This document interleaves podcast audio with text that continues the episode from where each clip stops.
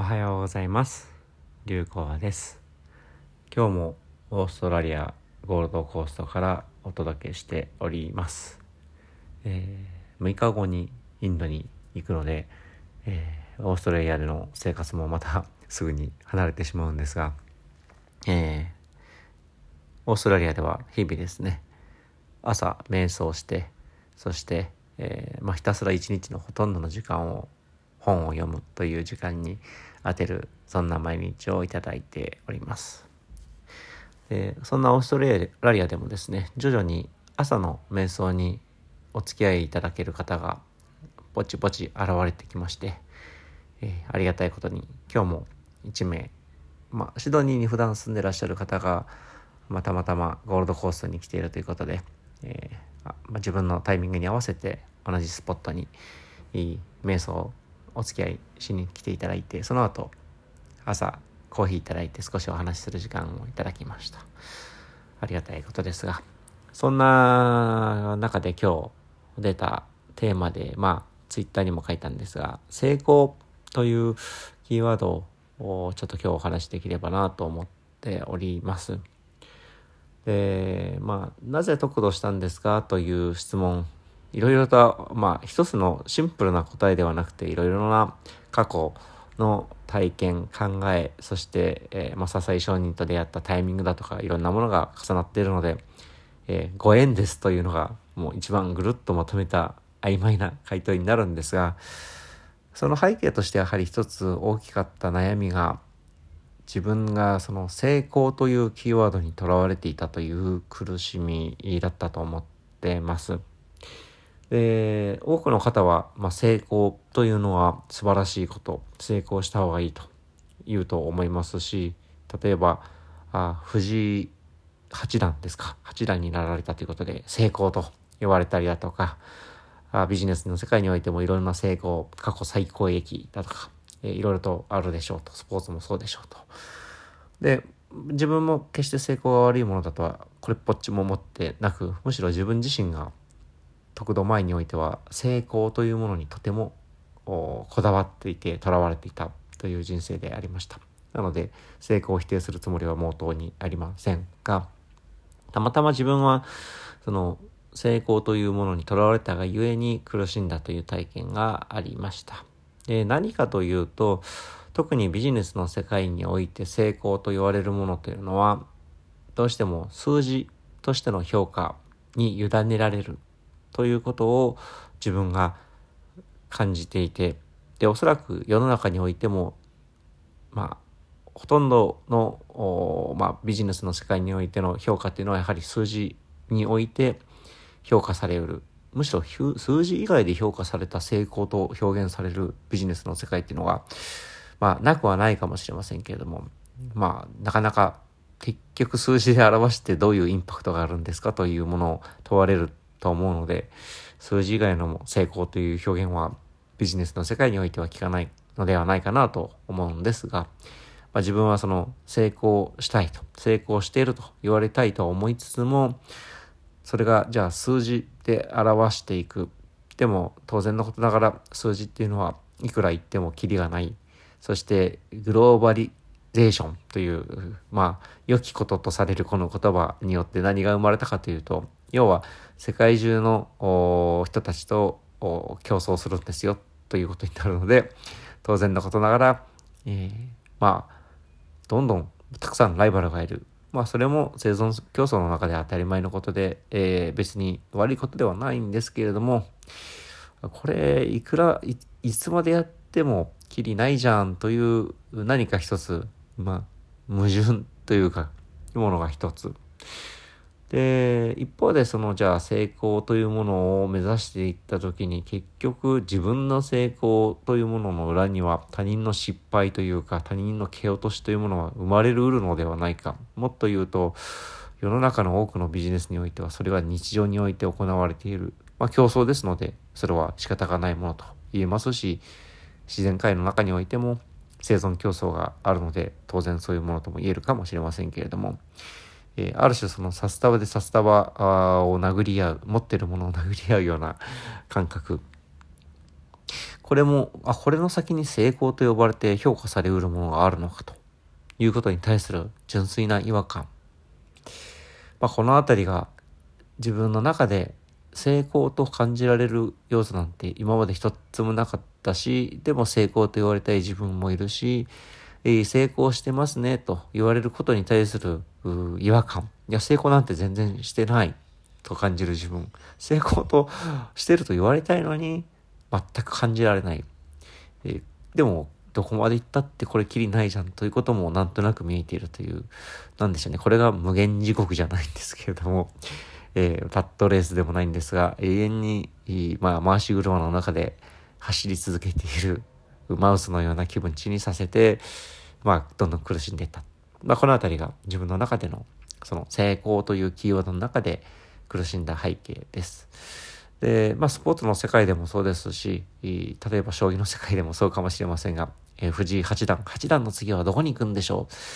えー、知ったこっちゃないと、他人と。まあ勝手なその期待はありがたいかもしれませんけれども、球団なんてないわけですし、防衛以外にないわけですし、じゃあ防衛し続けるのが成功なんですかと言われると、みんな何かを期待しちゃうわけですし、で、もしそれで一つでも段を、あまあ、八、八巻のうちの巻を、冠を落とすと失敗という見られ方をするでしょうし、でも、いずれそういった時代が来るでしょうし、それって、何なんでしょうというのが、まあ、ありますよねと。スポーツの世界だって永遠に更新、一人の個人が成績を更新し続けることは基本的にはなく、老いも来るでしょうし、新たな若手が新たな記録も作っていくかもしれませんし、じゃあそれは失敗なのか。まあ、成功っていうのはもちろん個人の中でも名付けることはできますし、他人が他人の何か行いに対して成功と呼ぶこともできると思いますし、何と言うんでしょう、極めて、えー、ある種、まあ、頼りのないポストイットの張り紙みたいなものかなっていうのが自分の中での今の成功と呼ばれるものです。で、それをもちろん大事にするべきではないだとかっていうことではなく、ただ単に、まあ、いつでも剥がれうるものだし、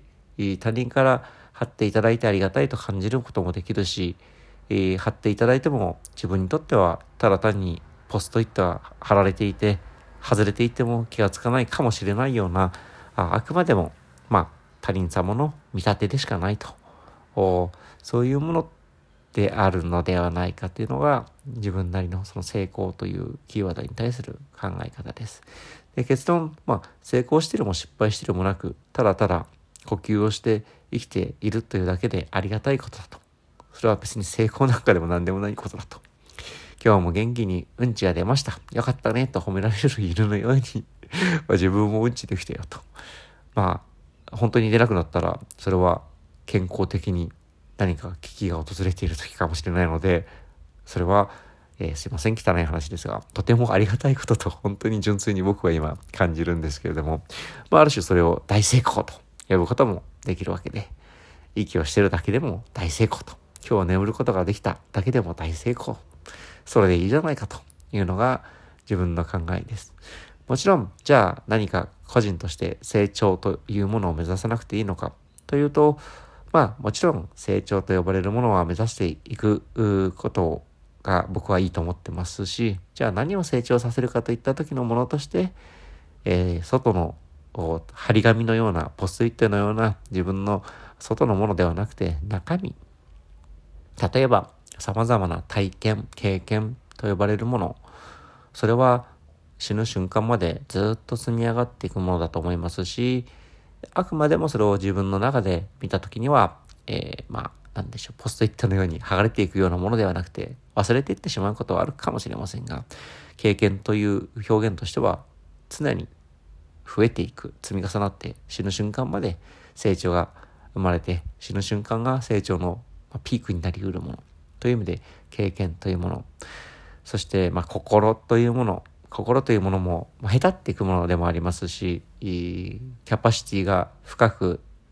なれる時もあれば浅くなってしまう時もあると思うので常に磨き続けていかないと心というのは、えー、成長し続けるってことは難しいかもしれませんがあ衰えにくくするということは、いくつになってもできるんじゃないかと思うんですが、あ人に対して優しい心を持ち続けるだとか、人の苦しみに少しは共感を示せる心を育てることができるですとか、こういったものっていうのは常日頃から、まあ、ある種鍛えるというと大げさですけれども、成長に向かって努力をしていくことができる。そして、えー、それができるということは、まあ、心が豊かなあ人に育っていくことができるきっかけになるんじゃないかなと。僕としては、それは人生においてとても大事なこと。えー、肩書きだとか、いいねの数だとか、フォロワー数だとか、お金の数だとか、持ってるものだとかよりも、実はとても大事なものなんじゃないかなっていうのが今の自分に対する考え、自分の中での考えで、それはぜひ死ぬ間際までいつ死ぬかわかりませんが、できれば磨いていきたいなと感じるものであります。まあそこにおいて別に成功とか不成功、まあつまり失敗なんてものがなく、ただただ、えー、まあ目指していく方向があるもの、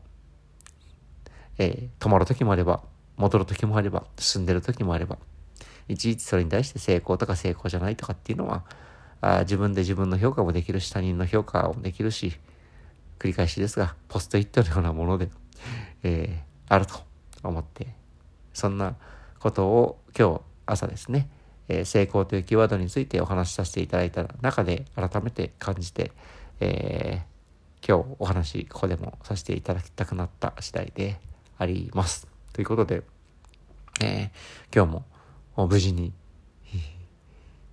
睡眠をいただいて明日呼吸とともに起きられればまずは今日の一日という意味で成功と呼びたいものがあるんだとしたら大成功かななんていうふうに思っております。えー、今日も皆さん、えー、まあ呼び方はともあれ何よりも心が穏やかで少しでも面白きと感じる時間が重なる一日でありますよう。流行でした。